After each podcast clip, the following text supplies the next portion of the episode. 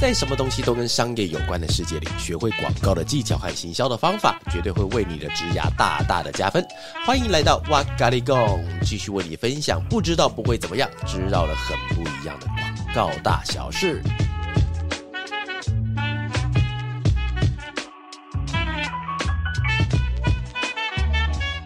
Hello，大家好，欢迎又来到哇嘎哩供，我是娃娃，我是阿娇，今天是我们的第一百零二集，三哎，不是不是不是不是三吗？三吗？一百零二，一百零三，一百零。我们有一个很 gay 掰的零零集，对不对？对，我们有一个很 gay 掰。我跟你讲，各位各位听众朋友跟各位观众朋友哈，以后不要再把你的名字设为什么零零集试播集了啦，太 gay 掰，这样告诉到最后我都搞不懂我到底第几集了。对，一百零二三集，二三集耶。我们今天主要想聊的是，因为我们之前其实，在 Podcast 有讲到很多跟广告企划相关的没错职位，对不对？职位需求。那我们今天想要深入来聊这个话题，就是广告企划的职涯发展。但在聊之前，我想跟各位先分享一件事情呢，就是呃，在应该是前两周的时候，对，差不多前两周有一次，哦哎，各位，我跟你讲，其实这件事情我完全没有在我的计划之中，没有在我的计划之中哦。就是有一次我在，因为我们家住板桥嘛，对，那板桥那边有一个非常奢侈的体育。场啊，体育场哎，体育场跑步很爽。那个体育场它里面是因为以前我住在那个红树林，对，红树林的地方就是什么虫鸣鸟叫。然后呢，那我因为我我有习惯慢跑啊，因为我其实白天要上班，所以我都必须要用夜跑。然后夜跑的时候呢，我就会从红树林上一直跑跑跑跑到淡水或跑到渔人码头。然后因为你就想象它就是一般的路跑，然后路跑了它的那个路不是为了跑步而存在，它是给汽车跟机车走的，所以它一定就是高高低低，参差对，就不是不是参差不齐，就是凹凸不平嘛，就不适合跑。对，所以我这样跑完的时候，其实我跑了应该有两三年、三四年哦，应该跑，然后膝盖就坏掉了。哎，这样会伤膝盖。对，其实后来我才发现，那个我上网才很仔细看，因为因为我跑步非常的慢，我想么慢不会伤膝盖吧？但是后来才发觉，原来因为它的坡度上上下下，然后因为我又不是一个专业的跑者，所以姿势没有办法百分之百正常，所以长期间下来，他就把膝盖给搞伤了。就后来我现在搬到板桥嘛，那板桥的旁边，它现在是一个那种市立的体育场。哎，我跟你讲，因为我搬过去没有很久，然后所以我晚上去跑步的时候吓一跳，左。昨天晚上去跑，目测至少两百人，体育场塞在里面，两百个人。晚上八点到九点，至少两百人在里面干嘛？呃，我去的时候，昨天是有三大区块，嗯，第一大区块呢，呃，就是三个区块都是妈妈们在跳舞。你就想象，你有看过那种广场舞吗？广场舞的话，它是那种有那种比较年轻的美眉们在跳那个 Black Pink 啊那种韩系的舞蹈，然后在过去的时候，然后年纪就是唱那个就是那个，我记得邓丽君吧，邓丽君吧，然后另外一边就是完全放那种国标舞的音乐，然后每一团都超过五十个人，真的假的？很夸张。然后进去之后我吓一跳，我想说哇靠，今天晚上是有啦啦队比赛是不是？然后他们在跑，然后另外一大部分就是我们在绕操场在跑的人哦，所以我觉得那个地方跑步，哎，我刚刚为什么要聊跑步啊？就是你前两个礼拜突然啊，对对对对对对对对对对，好好，就是因为因为我在跑步的时候，因为我是刚刚讲晚上跑步嘛，然后我平常假日的时候，如果呃跟小朋友陪陪玩了一阵子，他睡午觉的时候，会去去那个偷跑一下。然后在跑步的时候，我就是一边跑，然后我就一边听一个演讲。那天我不是逼你听，对，哎，各位朋友，我可以推荐大家听一个东西，那个地方那个东西叫做罗胖。以前它是一个大陆的频道，叫逻辑思维，那个罗就四维罗的罗。然后后来他自己在大陆有个 app 叫做得到 A P P 啊。但是各位，我现在不是要做做业配哈，跟我没关系。我只是在讲说，因为呃，罗胖他这个人，因为他长时间以来他都在那跨年的时候，哎，各位，跨年我们在干嘛？看烟火嘛，看一零烟火啊。但是罗胖他在七年前的时候，他为自己许下了一个宏愿，他要做二十次的跨年演讲。那就是二十年呢，二十年的跨年演讲，哎，其实很厉害。他跨年演讲是呃，在十二月三十一号对的晚上，大概七点八点开始，一直到凌晨一点结束。哎，这是一个非常非常伟大的宏愿的，因为那时候我们第一次第一年听到的时候，我就想说痴人说梦 有没有？因为其实你仔细想，过的年虽然是农历年，但是新历年对我们来说也是很 Happy New Year 的嘛，也是要放个炮，跟朋友吃个火锅，唱个歌。歌，然后一起在河边岸边走走，或吃个什么东西，看个电影都好。谁要去听他妈什么东西？就是演讲，演讲啊！哎，跟你讲，他第一场办在哪里？你知道吗？他第一场我记得他是办在水立方，北京水立方还是鸟巢，我忘记了。反正就是办在那个奥运的会场，嗯，然后底下座无虚席，全部坐满满的人，全部坐满，整个体育馆坐满。听他跨年演讲，对，听他跨年演讲。哦、所以呢，因为其实我从那一年开始，我就有一个习惯要听罗胖做这样子一个演讲。所以那一天呢，我在听的时候是听到第七年，对第七年加上我在跑步，可能是因为脑内啡开始分泌了，就开始脑袋想一些无为博的，就想说罗胖他是在做一个知识的搬运，对，他其实，在知识搬运的过程中，也是不断的把他自己的自我价值感，然后把他的一些知识用他能够讲的方式给讲给大家听，对，表现出来。所以那时候我在想说，我可不可以呀、啊？你知道吗？所以那时候我在想一一一，所以那时候当天我在跑完的时候我就很感动，因为我听他讲东西实在太感动，我就赶快记下来。而且我记得我在讲之前，我还跟大家先讲一件事情呢。我说现在我要讲的计划非常的奇怪，对，非常的古怪哈。但是那个计划呢，是我要在今年的二零二三年跨到二零二四年的十二月。三十一号晚上，我要办一场知识型的创意工作坊，然后一路做到一月一号的早上。哇哇，给自己掌声，对不对？然后我觉得这件事情它非常奇怪，是因为因为我自己其实有家庭的人，通常在过年期间应该是要奉献给家庭，没错。但我觉得它应该会是一种旗帜性的感觉，因为你看到，就是像我们有时候再去呃参加升旗典礼，一月一号升旗嘛。因为其实除了一月一号之外，其实台湾哎三百六十四天都在升旗哦，但是那。一天你去参加升旗的时候，你就额外的有仪式感，对，会特别不一样啊！如果你那天加上没有睡好的话，你早上去看了升旗，搞不好还会掉眼泪。我跟你讲，会很感动。哎，但是奇怪，三百六十四天都在升旗，但只有那一天会让你觉得很感动，对，因为那一天是代表的某一种仪式感。所以呢，我在想一件事情：创意工作无聊，创意工作辛苦。创意工作压榨死人，对不对？如果我们把这样子的概念，把它稍微凝结一下，把它稍微再再再精炼一下，变成说是十二月三十一号晚上，我们今天是主动去做一个创意型的工作坊。在创意的时候，我们在当天晚上跟跟各位科普一下，工作坊的意思就是我会召集几十个人，好，大概十五二十个人，然后我们就在一个环境里面，然后会带大家用着我的方法，用策略、用创意、用体验的方法，把一个你的提案给产出来。所以过程本身会很压迫，因为学习学习力学学习力度会非常的强。但是我觉得，因为它发生的时间太特殊了，它是在十二月三十一号的晚上，对，所以到一月一号早上的时候，我保证各位应该会收获满满的，会帮你一整年开启一个很棒的一年，而且会多一份感动。对，然后在一月一号的时候，你再去好好的睡一觉。一月二号再想说，我干嘛前两天去参加那个？好啦，但是我今天呃，先跟各位讲一下了哈，就是我虽然每个月其实都会有工作坊，然后呢，那就会有朋友问啊，那我每个月的工作坊，那跟十二月三十一号的工作坊有什么不一样吗？我跟你讲，哎。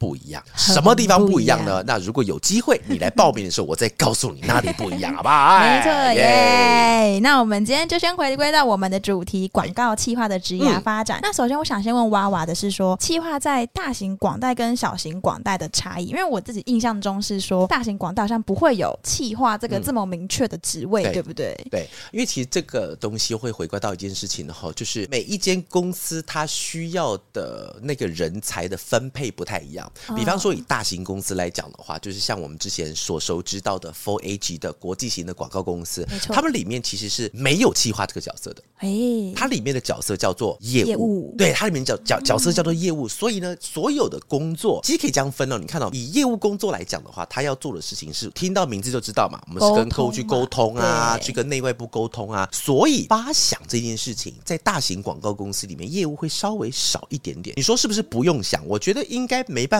说。百分之百不用想，但是他们的本职学能是控制整个专案的进程的时间，然后还有要让内部的创意能够往外带，把外面客户的意见往回传递。他彼此之间是有一个这样子来向跟去向中间把关的那个角色。所以其实这是在大型公司里面，他们这是有业务的这样角色去做。所以这边呢牵扯出另外一个问题哦，就是在大型公司里面，他们虽然没有企划，对，啊，虽然他 idea 从哪来的？idea 是从后面的创意单位，像比方说设计啊、文案啊这样子两个角色去把 idea 给产出来，然后让业务朋友拿去做提案。啊，让业务朋友拿去跟客户去做沟通之类的。那回到刚才讲的小型公司哦，那中小型公司的话，因为严格来说啦，因为有点像是什么，你知道，就像那种，你看，不是有人在开玩笑说什么什么一条龙，对吧？你就是在一条龙。对，其实，在台湾很多那种中小型公司，包含法乐数位，包含我们也是这样子，就是我们其实不是不想要有一个部门专门在负责业务。而是因为公司它没有办法大到可以完全养一个业务部门专门去做沟通，但是不用想事情哦。对，其实它的差别是在这边的。原来是这样哦。对，所以其实，在我们这种中小型公司的话，就是以气化朋友的角色来讲，就是我们少了业务。哎，我我先跟各位讲，就是台湾的工作，不管是大的或是小型公司的，里面的职称是百百种的。好，我是先以我们比较容易认知的这两种来分分辨的话，哈，就是在小型公司里面的话，我们就是没有业务这个。角色，但是多了一个企划，但是企划他要负责的东西，就除了业务沟通之外，还有负责创意的发想。对，所以其实，但是哦，我今天今天在分享一点，就是到底谁比较难，或谁比较重要，其实不能这样分，因为有些朋友会误会。哎，娃娃，你说大型公司的业务不用想东西，那是不是大型公司的业务比较轻松？各位不是哦，有吧？嗯，你直接去想一下哦，就是他的那个压力，比方说他今天要去做沟通的压力，因为大型公司通常了，通常通常他们手上的预算跟客户也都会是我们这些小型公司的数倍以上哦。那个钱，然后那个钱，那个钱，那个压力哦，那绝对是够他瞧的啊！就是每一笔都不能谈失败的那种，真的不行。我举个例子哦，比方说像 Nike 好了，我们前一阵子刚看完那部电影嘛，Air 那部电影还蛮好看的哈。就是比方说以 Nike 来讲，像我们这种中小型公司，我们不会去负责 Nike 的整个 brand。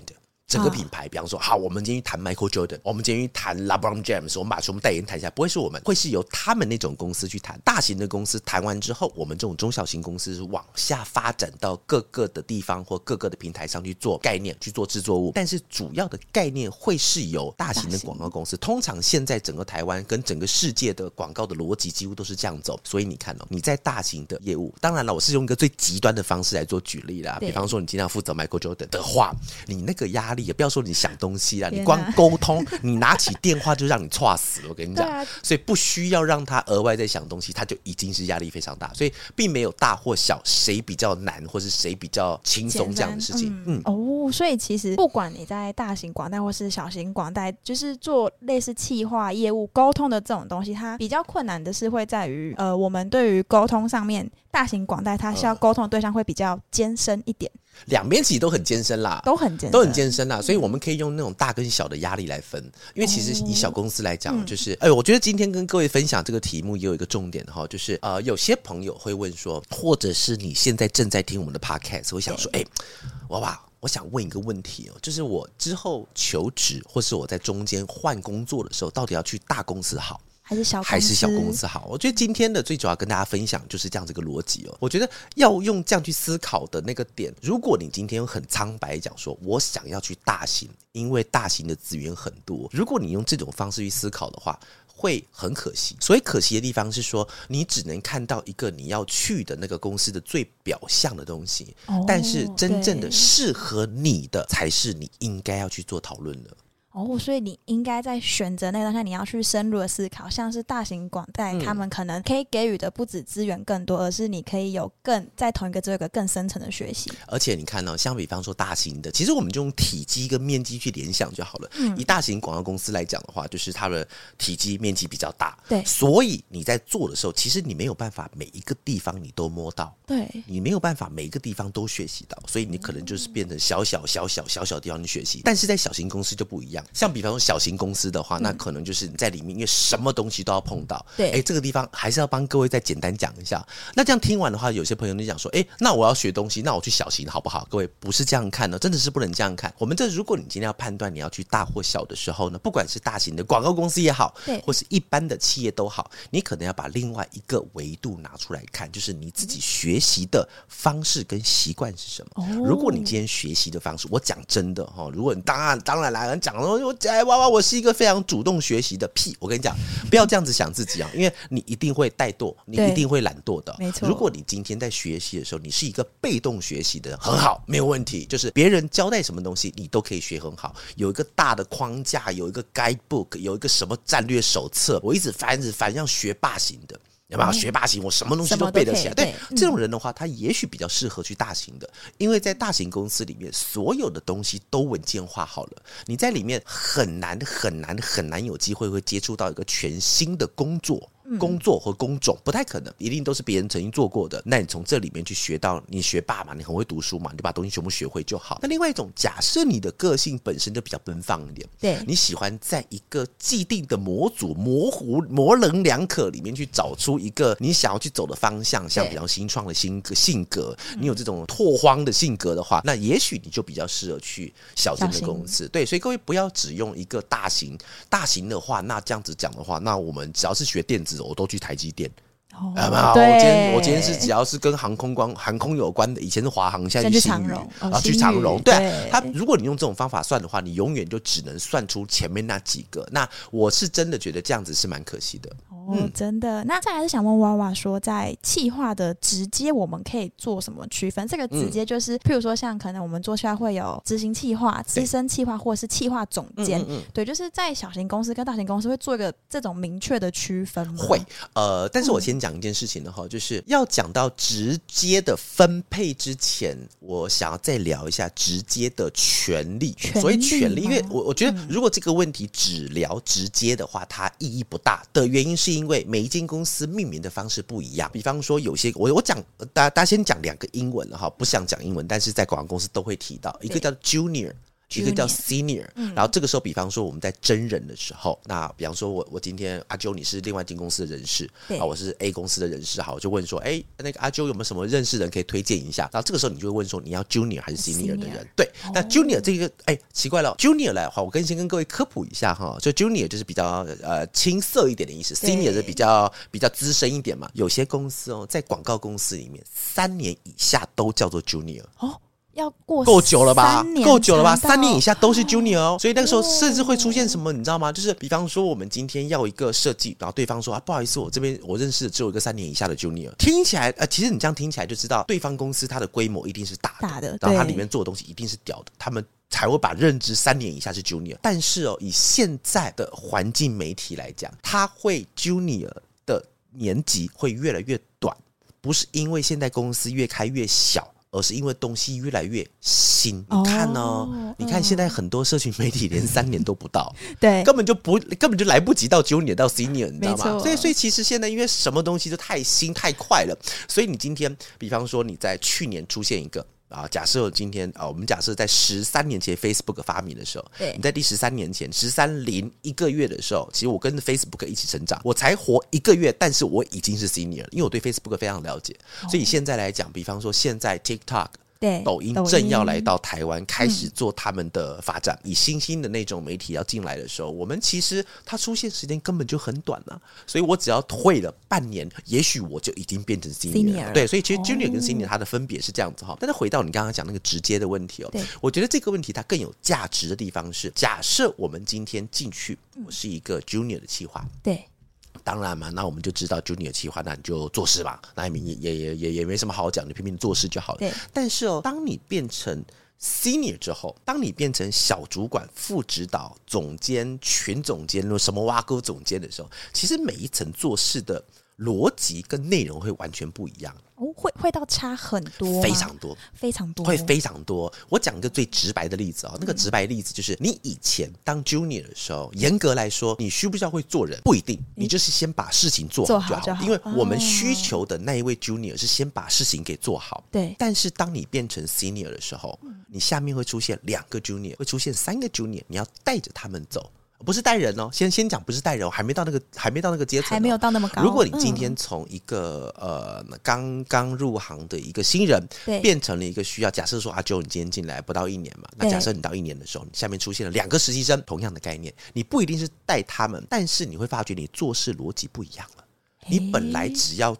独善其身，但是现在变成要兼爱那另外两个人，他们在做什么事，你必须要带着他们一起走。对，所以你就变成从做事开始多了一点点，叫做做人，会多了一个那个东西。但是哦，如果当你从 senior 再往上，你变成指导等级的时候，更不一样。哎，除了做人还要干嘛？你知道吗？我讲我讲一个就是社会上会发生的东西，大家放在心里，你们一定都知道。政治做到指导就要会政治，一定，一定要会政治。所谓的政治地方，就是除非你今天的公司小到没有任何的政治立场在里面，不然其实在里面都哎，但是你讲我讲政治不是政治就是众人之事哦，不是那种东西哈。所谓的政治就是在里面的时候，你的主管、对你的同仁、你的客户。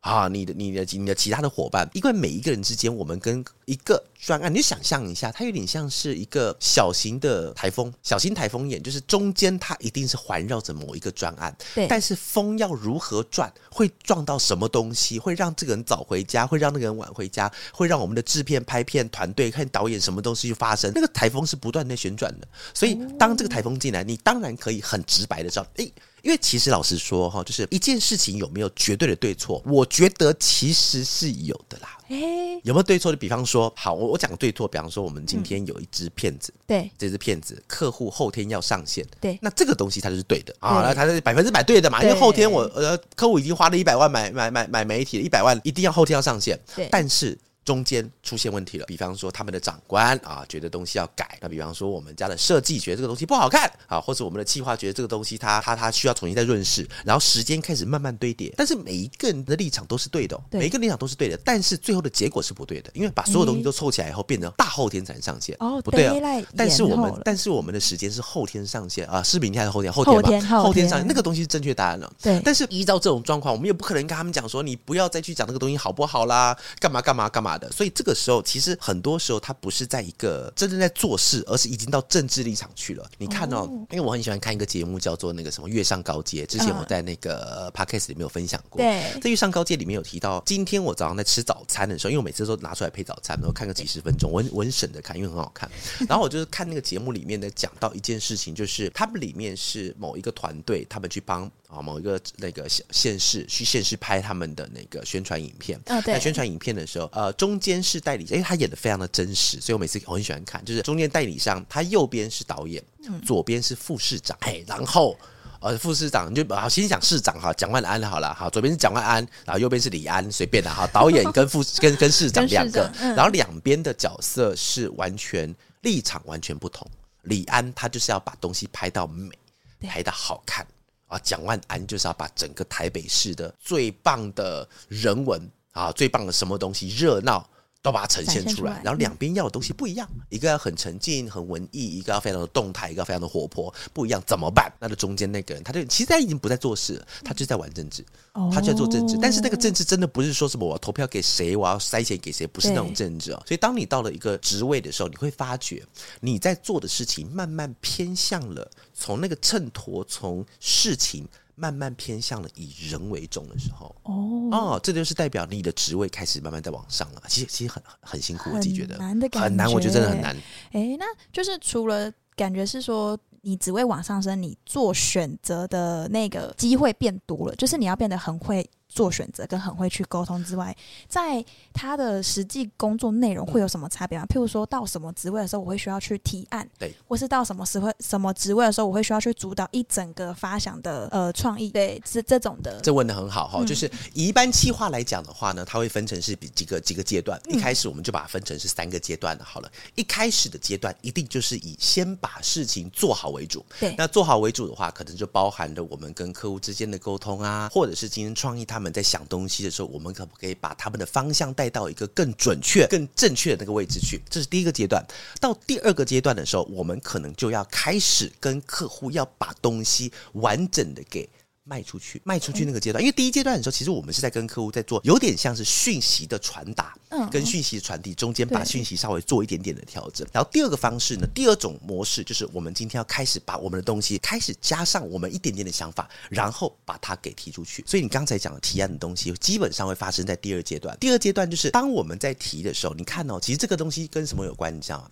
自信心，因为你必今天要必须要把一个东西给提案提出去的时候，你必须要有绝对的自信心，但是自信心绝对不会发生在第一阶段的时候，因为第一阶段是我什么都还不会，什么都撒博的状况下，根本就不敢跟客户讲 话，怕都怕死了，超级害怕。所以你在跟客户讲话的时候，你知道吗？当你没有自信的时候，谁能够闻得出来？客户，他第一眼就可以看出来这个人没有自信。当他没有自信在讲出这件事情来的时候，其实伤害的是谁？其实伤害是整个广告公司团队哦，是伤害是整个团队。所以你看到、哦、第三个阶段我们要做的东西，就是你看到、哦、第一阶段是什么？可以做到。哎呦听到有听到，哈哈，对，就是把讯息做传递做传递。然后第二个阶段开始要把东西加上一点自己的想法。第三阶段的话，要试着去主导方向。主导整个案件的主导整个方向，这是在计划上面应该要做到的事情。但是我讲主导方向，并不是说我们要去控制、控制创意啊，控制他们要怎么做，而是因为我们是第一线的战斗人员。所以第一线战斗人员就是我们会最了解客户他们脑袋在想什么东西，市场应该如何反馈，然后把这东西全部揉捏起来后，我脑袋中会有一个我要这次做广告跟行销的。大蓝图，然后把这个大蓝图放在心中。但是我觉得难是难在什么地方，你知道吗？难不是难在说你要把这个蓝图给实现，对，而是要引导各位专家跟各位伙伴把那个蓝图变得更漂亮。更完整，有点像是假设说，你今天把我们今天想象成一个室内设计师，但是哦，室内设计师如果只画图的话，其实这个房子是盖不出来的，它里面还要加上水电，水电啊，里面还要加上任何的配置、装修，那个东西做完，它才会是一个最棒的一个蓝图。所以你要想象，我们今天一个企划，它已经到了第三阶段的时候，它就需要把这个东西完整的给画出来，然后让那些专家们开始往里面填。把里面填肉，所以最后那张 blueprint 那张蓝图出来的时候，是各个专家们他们都已经做好了一个最完美的东西。哦，原来是这样。嗯、所以其实企划到第三阶段的时候，他会的已经不是企划的东西，他懂的已经是除了企划之外，可能还有拍摄啊、编制啊，或者是剪辑这些基本的，他都应该要懂，要有办法去沟通。可以不用懂，可以不用懂，但是你的职位跟你的水准就停在那个地方了。你看哦，我我跟你举个例子好不好？就是这是我在上礼拜的时候遇到的一个真实的例子哈，就是呃，我上礼拜我去我一个朋友那边。哦，去我一个朋友那边，然后他帮我做了一些，就是啊，服务就是按摩啦，按摩就是为我我我肩膀受伤嘛。对。好，然后呢，那呃做完之后呢，那因为我做完那个事情，我就帮他们做一些，因为我觉得不错啊，但东西真东西真的还不错。我之前在线动也有分享，然后分享完的时候，然后因为我在分享完线动嘛，那底下就会有很多朋友问我，哎，娃娃，那要怎么跟他们联络之类之类的，因为他有给我完整的资料，所以我就先查。但查了以后，发觉一件事情，哎，不对。里面没有电话，然后呢，因为没有电话，我就跑去问那个呃那位老板，我就问说，哎，你们没有电话？然后他跟我跟我解释说，哦，因为他们是一个专业的体系啊，所以其实很多问用电话去询问的话，都会问一些微博的问题，所以他们决定把电话预约这个东西给拿掉。然后呢，因为我没有办法去插手大家的经营模式，我说那我是我就底下在讲说，因为其实问我电话的人还蛮多的啊，所以我就老实跟他们讲说，我说当然你们的行业有自己行业的一些内。规或是一些你们想要经营的方式，但是我这边得知的片面讯息是真的还蛮多人在问电话的，然后但是他们的立场也很坚定啊，就是说因为他们觉得大家问电话的方式是太奇怪了，他过他其实不是对我凶，而是很一五一十的跟我解释为什么没有电话这件事情。那我我听完以后当然就闭嘴了嘛，但我其实这件事情在我心中萦绕已久，因为我觉得哦，就是我觉得有点可惜，可惜的地方是他花了很多时间在跟我解释为什么他们不用电话，但实际的状况。是大家都想预约，但是没有电话可以打，所以呢，我觉得在这种状况之下，他当然可以选择做他原来的那个方式，但是这个东西是否是他现在最好的选择，我不知道，因为我这边得知的讯息是大家都要电话，但是他花了很多时间在跟我解释他为什么不要电话，懂那个意思吗？因为因为我不是他们老板，所以要不要电话我不管，对，但是我觉得他跟现实的状况是没有被衔接起来的，所以回到刚刚企划那个问题哦，你今天企划是不是？需要去跟客户去做沟通，需要跟他做朋友，需要跟他吃饭，不用。但是你也要知道，当你选择了很多事情不是你的职责之后，那可能你的位阶可能也就停在那个地方了。因为不会有一个你看哦。呃，像比方说，我们知道的，我们先讲一些生活与伦理课本里面会出现的老板们。好，老板们他们其实他不会有一个时间叫做停止学习的时间。对啊，因为我今天领的薪水是两百块钱啊，所以今天学习的时间会耗到两百零一块，好，那这样子我停止了，我在两百，甚至我在一百九十九块，我就要停损止损，那我就不学了。那我们听到的很多人成功，他并不是用这个方式去做去面对学习的。